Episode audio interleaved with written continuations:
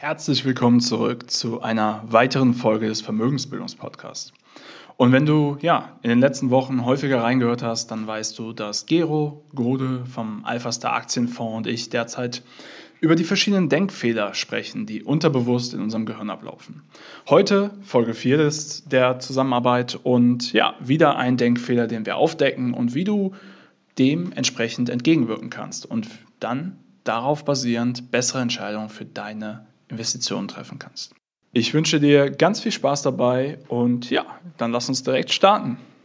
So, Florian, wir versuchen uns ja abwechselnd gegenseitig ja, Denkmodelle und Probleme, Biases vorzustellen, die uns dabei helfen sollen, am Ende eine bessere Anlageentscheidung zu treffen. Und wir wissen nicht, was der andere vorher mitbringt. Deswegen wir haben wir aus einer Auswahl von über 100 Stück eins. Welches hast du dabei? Ja, heute soll es um das Thema Heuristik gehen und wie das deine Entscheidungsfindung beeinflusst. Und ähm, naja, was ist Heuristik? Was kannst du dir darunter vorstellen? Mhm. Also, um dir mal ein Stichwort nur an die Hand zu geben, es handelt sich dabei um mentale Abkürzung. Ja, also unterdessen war mir der Begriff soweit auch schon mal ein äh, bisschen aus der Statistik, dachte ich. Ich dachte, das wäre so eine statistische Verteilung, äh, aber vielleicht verwechsel ich den Begriff. Ähm, ich dachte, das wäre eine einfache Aufgliederung, eine Zusammenfassung von einer Stichprobengruppe oder sowas. So hätte ich das gedacht. Also, wo man einen einfachen Überblick kriegt über verschiedene, verschiedene Sachen, um eine Entscheidung zu treffen. Ja, also, woran ich ja eigentlich in der Regel jetzt nichts Schwieriges finde oder nichts Schlimmes finde, äh, sich irgendetwas klar zu vereinfachen, um dann eine Lösung zu haben. Genau, am Ende geht es hier halt auch wieder so um diese typischen Daumenregeln oder wie wir es so oft sagen. Ähm, die Gefahr ist aber natürlich eine andere. Das heißt, ähm, dass du die, diese Heuristik vielleicht dazu führt, dass du falsche ähm, Pauschalisierungen vornimmst und dadurch halt Entscheidungen triffst, weil es vielleicht ein, zwei, dreimal funktioniert hat für dich, äh, aber es eigentlich keine richtig fundierte Grundlage dafür gibt. Also ich hätte einfach mal ein Beispiel oder eine Frage für dich. Und zwar, was glaubst du, sterben mehr Menschen durch Haiangriffe oder durch Kokosnüsse pro Jahr? Ja gut. Ähm, Haiangriffe, also muss man sagen, ich glaube, die, die Umfrage habe ich schon mal gehört. Haiangriffe klingt so, dass man sie öfter hört, aber Kokosnüsse passiert öfter. Das weiß ich aber, weil ich, weil ich, das, weil ich die Problematik kenne. Okay. Ja, also ich hatte das mal auf Bali, da ist eine Kokosnuss ein Kumpel von mir auf den Kopf geknallt oder knapp vorbei, wie auch immer. Und da war ich total schockiert von dieser Statistik. Und ich glaube, was wir daraus aber lernen können, ist nur, weil wir uns an bestimmte Ereignisse erinnern können. Also wie eine Haiattacke. Ich glaube, jeder, der irgendwie mal in der Presse das gesehen hat, kann sich daran erinnern. Aber wann hast du schon mal einen Presseartikel gesehen, dass äh, jemand durch eine Kokosnuss gestorben ist? Und es sind halt zehnmal so viele pro Jahr. Und so spielt uns unser Unterbewusstsein einfach irgendwo auch ja, einen kleinen Streich, indem wir halt Pauschalisierung vornehmen, die nicht zwingend sinnhaft sind. Und die große Gefahr ist ja am Ende des Tages, dass es für eine gewisse Zeit funktioniert und dann nicht mehr.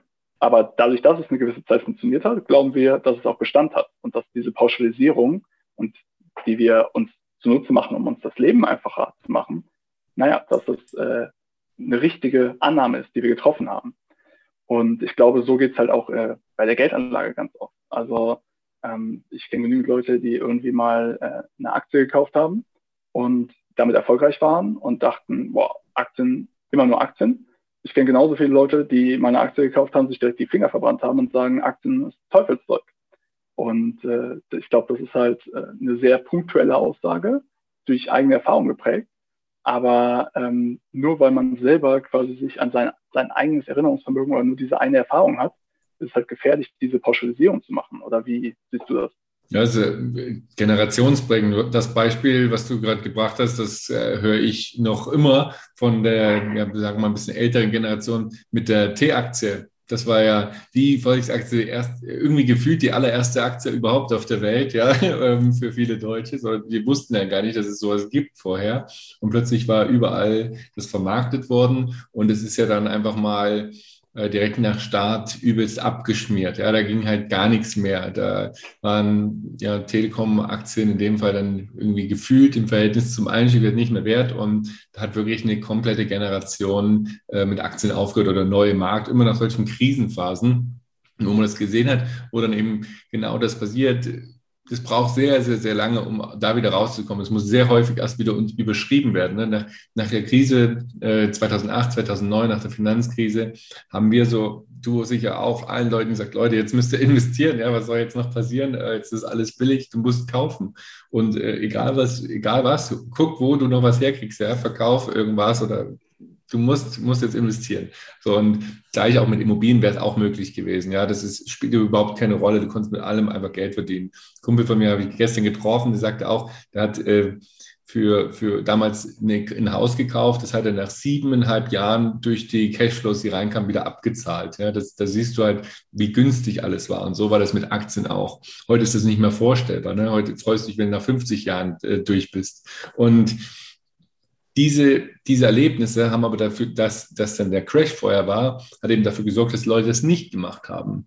Und erst nach ganz, ganz vielen Jahren, so Richtung 2015, 16, 17, haben dann Leute wieder Lust gehabt und haben dann wieder angefangen zu investieren und dann beim nächsten gleichen kleinen Wind wieder gesagt, ah, ich wusste es doch. Also diese Kurve kennt vielleicht auch fast jeder, diese, diese Überschwänglichkeitskurve irgendwie, ja, die mir da in, in den Kopf kommt, wo irgendwie sagst, ja, voll die Euphorie, ich muss jetzt noch mitmachen, ich muss jetzt noch mitmachen und dann stürzt ab, sagt, ja, mich trifft nicht, es wird nur kurz sein und am Boden dann verkaufen alle, weil sie immer diesen aktuellen Reiz haben. Und damit würde ich das jetzt mal verbinden, dass das, was wir halt so, was uns auffällt mit dem High-Beispiel auch, ist ja nicht nur, dass wir es häufiger hören, sondern sie auch viel krasser im Kopf hängen bleibt.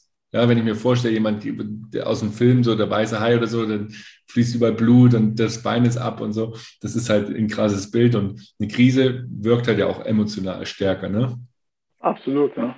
Stimme ich dir voll zu. Also ich glaube, das ist ja auch quasi die Kultur, die wir in Deutschland haben, ne? die Sparkultur. Ja, Hauptsache sicher. Ähm, aber ist es wirklich sicher? Äh, ich glaube, das ist eher auch wieder diese, diese falsche Wahrnehmung von Sicherheit. Ne? Und dass wir halt ähm, vielleicht auch bestimmte Informationen, die nicht so relevant sind, übergewichten und andere Informationen, die weniger relevant sind, äh, die, die viel relevanter sind, nicht so ja, stark bewerten wie die weniger relevanten Informationen.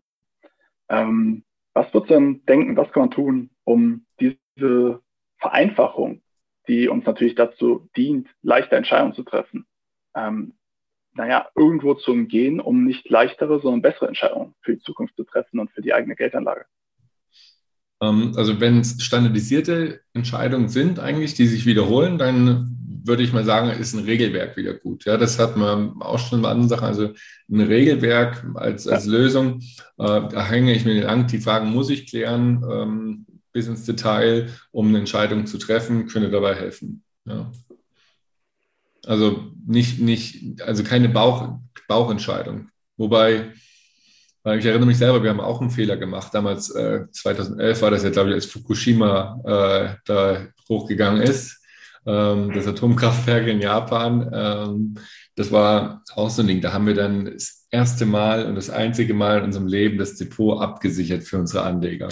Und weil wir dachten, okay, wir haben dann gerechnet und die Lieferketten, die gingen immer weiter und dann, wenn das nicht mehr funktioniert, funktioniert der nächste Schritt auch nicht und dann ist Amerika und Europa mit betroffen und es war halt völlig überzogen wiederum. Also wir haben uns da reingedacht ohne Ende und das, das hat aber auch nicht geholfen. Also wir haben da auch eigentlich ähm, eine Bauchentscheidung gehabt, dass es gefährlich ist, was da jetzt passiert.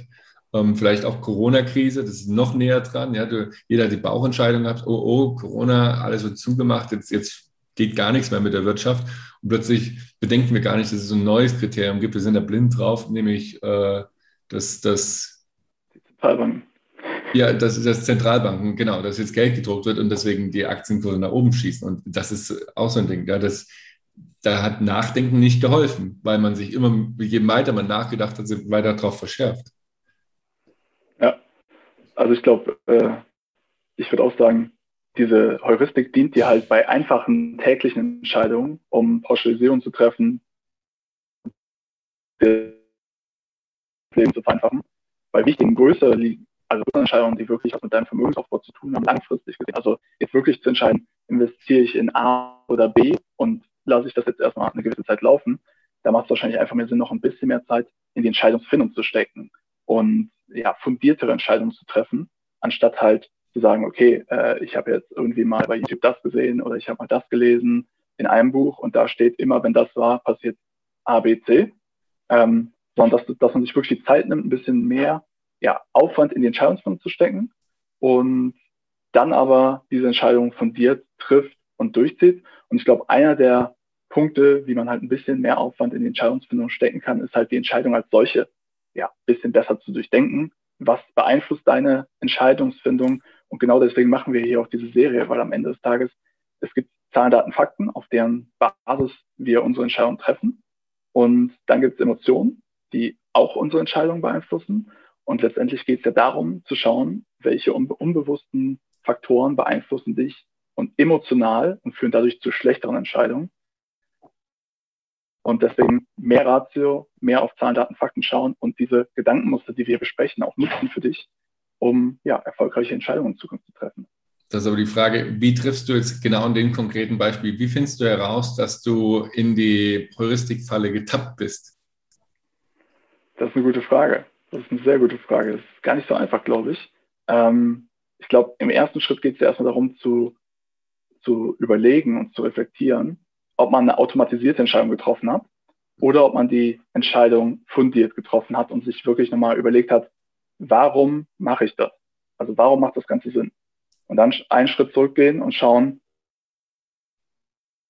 ähm, welche Zahlen, Daten, Fakten, also welche äh, objektiven Daten sprechen denn für meine Entscheidung, das zu machen. Anstatt halt zu sagen, die Entscheidung habe ich immer so getroffen, deswegen mache ich das jetzt auch wieder so.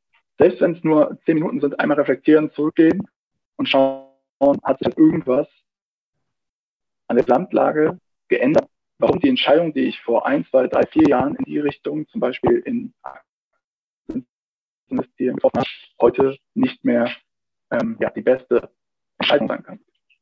So, jetzt, Oder was hättest du noch als Idee sonst von deiner Seite aus?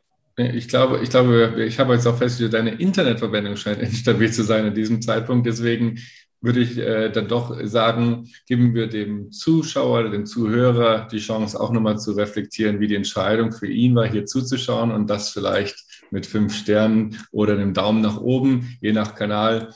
Ja, und wenn ihr wieder dabei sein wollt, wenn du wieder dabei sein willst, dann freuen wir uns. Du kannst dich entscheiden, entweder gehst du auf den Vermögensbildung Podcast oder hier auf YouTube bei Gero Gode und such dir einfach den präferierten Kanal aus. Und wir sind für dich da, um gemeinsam darüber nachzudenken, welche Denkmodelle in Zukunft wir noch überlegen können und werden uns gegenseitig überraschen mit jeweils einem neuen und wir wissen jeweils nicht, welches der andere gewählt hat. Schön, dass du heute dabei warst. Lieber Zuhörer, lieber Zuschauer, Florian, bis zum nächsten Mal. Vielen Dank, Gero. Vielen Dank euch. Alles Gute.